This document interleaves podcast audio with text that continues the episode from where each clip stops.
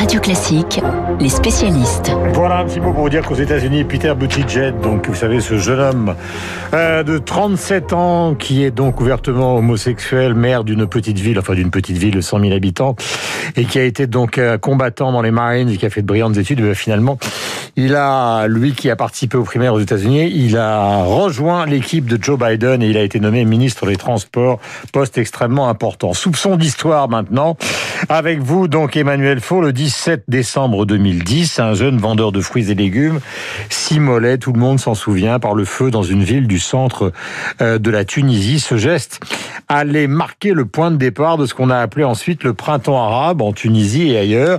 Est-ce qu'on peut tirer un bilan dix ans après, Emmanuel? Bonjour.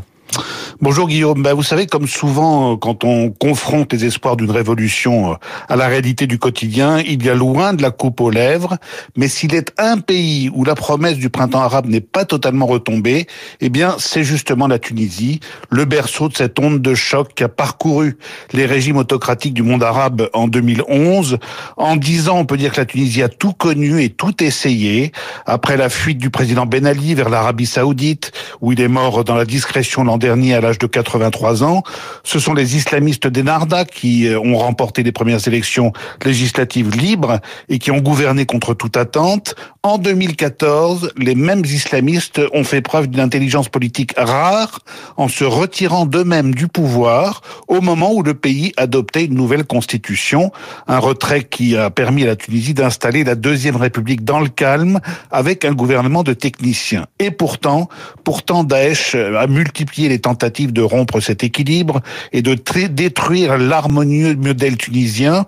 Comme ailleurs, le pays a été frappé par des attentats visant la garde présidentielle, qui ont tué deux opposants islamistes et surtout qui ont frappé le cœur de l'économie, le tourisme, à travers le magnifique musée du Bardo à Tunis et un grand hôtel de Sousse où la tuerie euh, a plongé la plage de sable doré dans un bain rouge sang.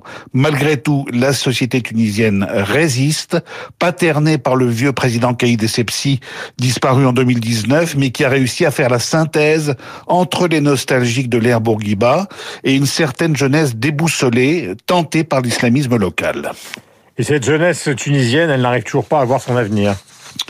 Non, et c'est le principal revers de la révolution du jasmin. Vous savez, la Tunisie s'est démocratisée, la parole politique critique s'est libérée, mais l'économie du pays est toujours en souffrance, avec une inflation qui rogne sur le pouvoir d'achat des classes populaires et un chômage des jeunes qui atteint 16% officiellement, mais c'est parfois le double ou le triple dans les régions les plus défavorisées, comme la région de Sidi Bouzid, où tout a commencé il y a 10 ans, lorsque Mohamed Bouazizi, 26 ans, a mis fin à ses jours pour protester contre la police qui avait confisqué son étal.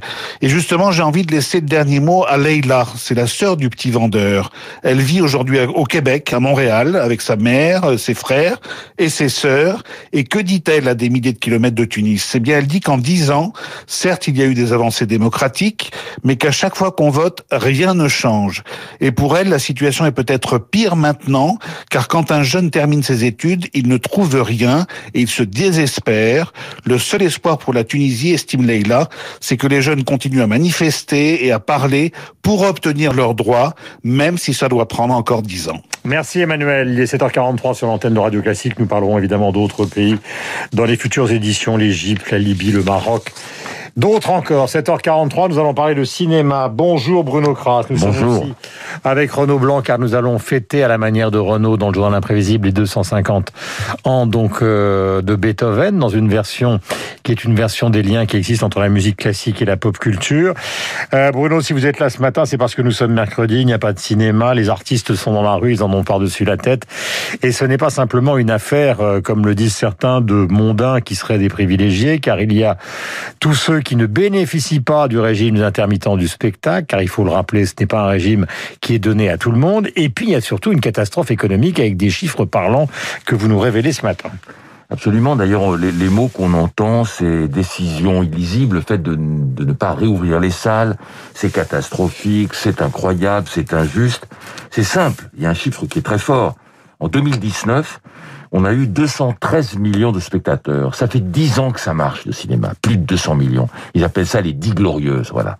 Cette année, il y en aura 65 millions. C'est-à-dire 148 millions de spectateurs de moins.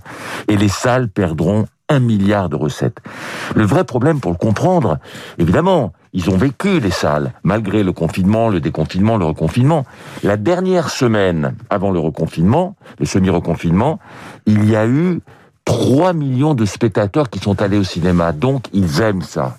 Ils aiment ça.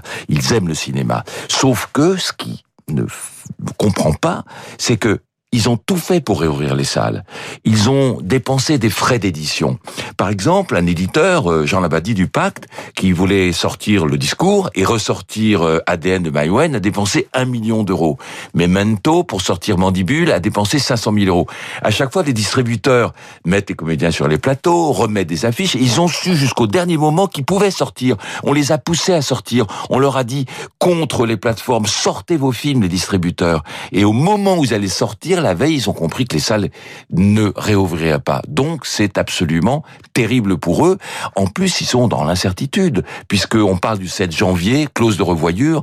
Mais si on leur dit le 7 janvier que ça rouvre, il faut 15 jours pour repréparer les sorties. Donc, vous voyez, c'est assez catastrophique. Et ça va peser sur l'avenir des salles pendant longtemps. Donc, pour vous citer les films qu'on attendait avec impatience, que j'ai vu moi, Adieu les cons, qui devait ressortir. Il avait fait 600 000 entrées en 10 jours. ADN de Maïwen, Garçon chiffon, Bac Nord, un superbe polar, euh, Le Discours, Cinquième Set, tous ces films, je les ai vus, ce sont des films excellents. Eh bien, ils ne sortiront pas et surtout, on ne sait pas quand ils vont sortir. Alors, il y a un dernier mot et après on en terminera, Bruno, qui est important, c'est que pour la première fois, quand même, le cinéma porte plainte.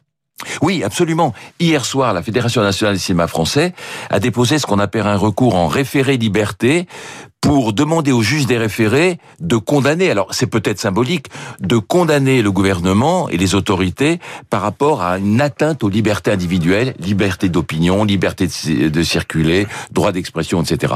C'est peut-être symbolique, mais les distributeurs l'ont fait, les, les, les, les exploitants français l'ont fait, donc voilà, ils voudraient même, mais ce serait un miracle, que les salles rouvrent maintenant pour Noël, parce que Noël, c'est les sorties, voilà. Et petite anecdote quand même, au cinéma luxe de Saint de, de, de, du camp, ils ont projeté un film dans l'église Saint-Sauveur en montrant que dans l'église, ils ont le droit de projeter un film. Ils ont projeté Michel-Ange. Il est 7h47, c'est le film de Konchalovsky, non c'est ça? Absolument. Superbe film d'ailleurs. 7h47 sur l'antenne de Radio Classique, Bruno Kras, la situation du cinéma. Voici Renaud Blanc qui vous a inventé donc euh, une célébration de